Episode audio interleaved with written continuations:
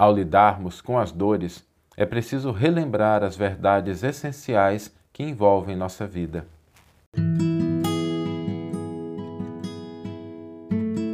Você está ouvindo o podcast O Evangelho por Emmanuel, um podcast dedicado à interpretação e ao estudo da Boa Nova de Jesus através da contribuição do benfeitor Emmanuel.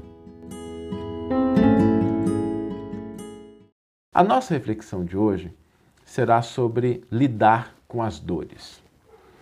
Vez ou outra, em maior ou menor grau, a dor cruza o nosso caminho. Às vezes uma perda, às vezes uma frustração, às vezes uma desilusão, às vezes algo que a gente acalentava há muito tempo, não chega da forma como a gente queria. E quando a dor surge, não raro a fé fraqueja, a gente se sente só. A dúvida comparece. E às vezes começam a surgir em nossa mente muitos pensamentos de angústia. Por que, que isso aconteceu comigo?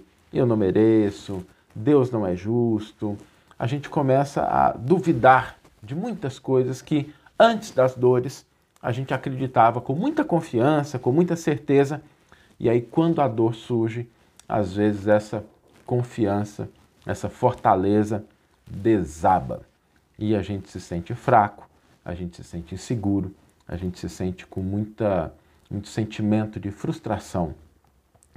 E quem já passou por essa situação e fizer um retrospecto, né, eu vou falar de quem está passando também, mas quem já passou, se lembra que em muitas dessas situações surge um amigo, alguém que nos estende a mão, alguém que fala com a gente, alguém que reforça aquilo que a gente sabia antes, mas que a gente acabou esquecendo, alguém que caminha com a gente há algum tempo, às vezes um parente, às vezes um amigo, às vezes uma pessoa distante, às vezes uma palestra que a gente escuta, às vezes alguma coisa ali que faz com que a gente relembre o que está na essência das nossas circunstâncias na Terra e que nos fortalece de alguma forma para que a gente retome o entendimento correto sobre essas circunstâncias. O Evangelho tem uma passagem muito bonita que registra isso, que está lá no Evangelho de Lucas, a gente vai ler um versículo dela daqui a pouco. Que é o momento em que os discípulos, na estrada para Emaús, eles estão conjecturando. Por que, que Jesus foi crucificado, por que, que aquele homem que só espalhou o bem, só espalhou o amor, só espalhou a paz, chegou a um fim tão trágico aos olhos deles, o que, que tinha acontecido? E a mente deles começa a divagar para um terreno obscuro, sombrio e perigoso da dúvida, da falta de fé, da inconstância. Nesse momento, aparece um viajante que eles não reconhecem a princípio. Alguém que caminha com eles e que vai paulatinamente relembrando as lições da primeira revelação, relembrando os ensinos de Jesus, vai fortalecendo o ânimo daqueles discípulos, até que eles, de fato, ao final, descobrem que aquele companheiro desconhecido era de fato Jesus ressuscitado. Essa passagem do Evangelho ela é muito importante porque ela nos lembra que é preciso relembrar as bases, é preciso relembrar as verdades para que a gente possa melhor lidar com as dores. Nesses momentos em que a gente passa pelo sofrimento, o principal desafio é a gente não esquecer das verdades que nos cercam. A gente começa a deixar com que a nossa mente divague para outros caminhos, para outras paragens. E aí a gente perde a conexão com essas verdades. Saulo, mas que verdades são essas? Três verdades fundamentais para que a gente possa lidar com a dor. Três verdades. A primeira delas, Deus é amor. Se Deus é amor, significa que nenhuma dor que nos assola vem à conta de punição e de castigo. Deus não se preocupa com isso. A vida nos foi dada para crescer, para aprender. E a dor é uma mensageira. Ela não é um sinal de que Deus nos abandonou, de que Deus nos desprezou, de que Deus está com raiva da gente. Nada disso. a dor é uma oportunidade de crescimento. E quando a gente fala de crescimento, existem dois aspectos: o da reparação e o da construção. Às vezes a dor nos oportuniza reparar algo, reajustar perspectivas, alinhar pensamentos, mudar de ideia. Isso é algo interessante e importante. Às vezes nos ajuda a construir, a fortalecer, a solidificar alguma coisa dentro da nossa alma. Então, a primeira verdade, a dor não é punição, ela não é castigo, ela é oportunidade. A vida, nada do que ocorre na vida acontece contra a gente, acontece a favor da gente. Mas às vezes é difícil acreditar nessa verdade, porque as circunstâncias parecem tão obscuras que a gente sente um pouco de dúvida e por isso a segunda verdade essencial. A segunda verdade é: nós somos espíritos imortais. Todas as religiões pregam isso. Isso está na base do cristianismo e das outras religiões também, as outras grandes religiões do mundo. Essa consciência é o que vai fortalecer aquela primeira verdade. Porque quando nós nos identificamos com o que nós somos, nós começamos a perceber o seguinte: as circunstâncias podem ser desafiadoras, mas elas não podem destruir o que nós somos.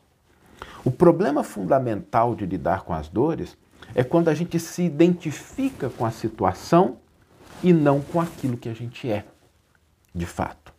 A gente começa a achar que a gente é a pessoa que às vezes perdeu o emprego, que perdeu uma pessoa, que recebeu uma frustração, que teve uma decepção afetiva, e a gente esquece que nós somos espíritos imortais. As experiências da vida, elas vão passar pela nossa frente e vão deixar de existir. Mas nós nunca vamos deixar de existir.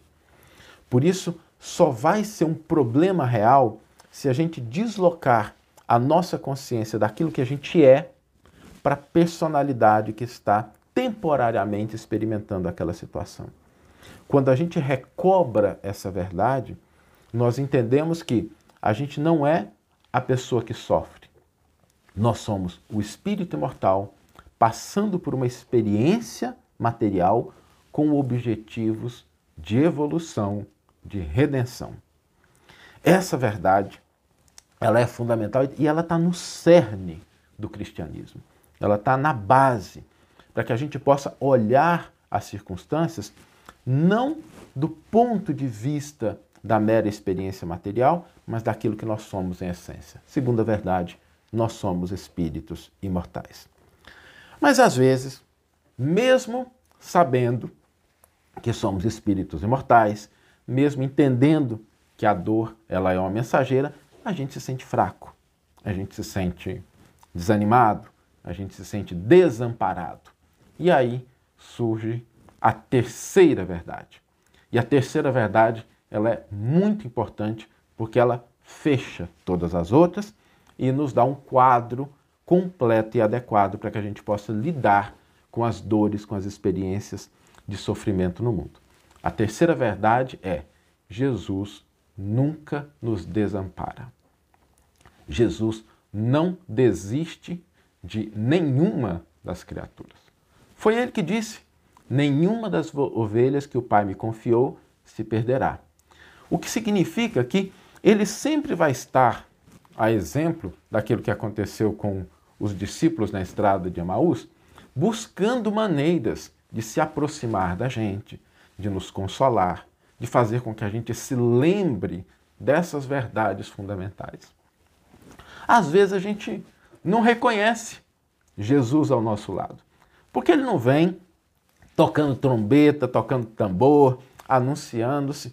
Ele vem sutilmente, à conta de um amigo, à conta de uma leitura, à conta de uma oportunidade, que faz com que nós nos lembremos dessas verdades essenciais. Então, esses três elementos, se a gente tiver eles em mente, para que a gente possa efetivamente enfrentar as situações de posse dessas verdades, nós vamos perceber que a vida ela é sempre um conjunto de oportunidades de crescimento, de aperfeiçoamento, de redenção.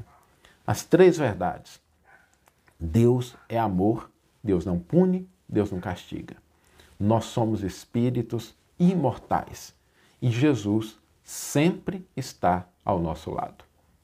De posse dessas verdades, a gente pode enfrentar com segurança as dores, os sofrimentos que cruzam os nossos caminhos e sair desses obstáculos mais fortalecidos, mais confiantes, tendo a certeza de que nós vamos superar, porque essas verdades são verdades imortais.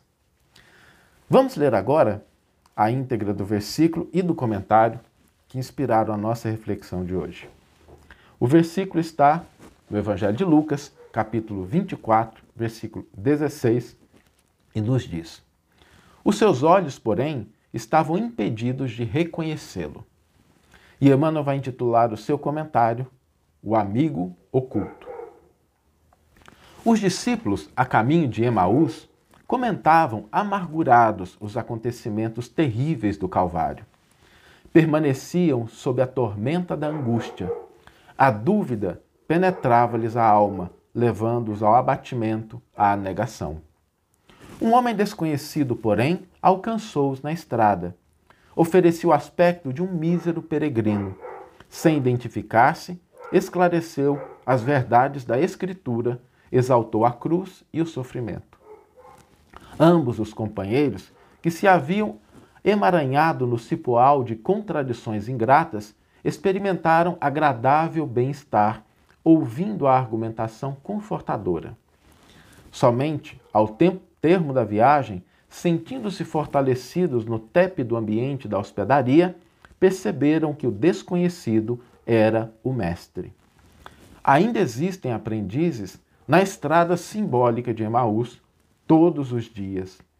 Atingem o Evangelho e espantam-se em face dos sacrifícios necessários à eterna iluminação espiritual. Não entendem o ambiente divino da cruz e procuram paisagens mentais distantes. Entretanto, chega sempre um desconhecido que caminha ao lado dos que vacilam e fogem. Tem a forma de um viandante incompreendido, de um companheiro inesperado, de um velho generoso, de uma criança tímida. Sua voz é diferente das outras. Seus esclarecimentos mais firmes, seus apelos mais doces. Quem partilha por um momento do banquete da cruz jamais poderá olvidá-la. Muitas vezes partirá mundo afora, demorando-se nos trilhos escuros. No entanto, minuto virá em que Jesus, de maneira imprevista, busca esses viajores transviados e não os desampara, enquanto não os contempla seguros e livres na hospedaria da confiança.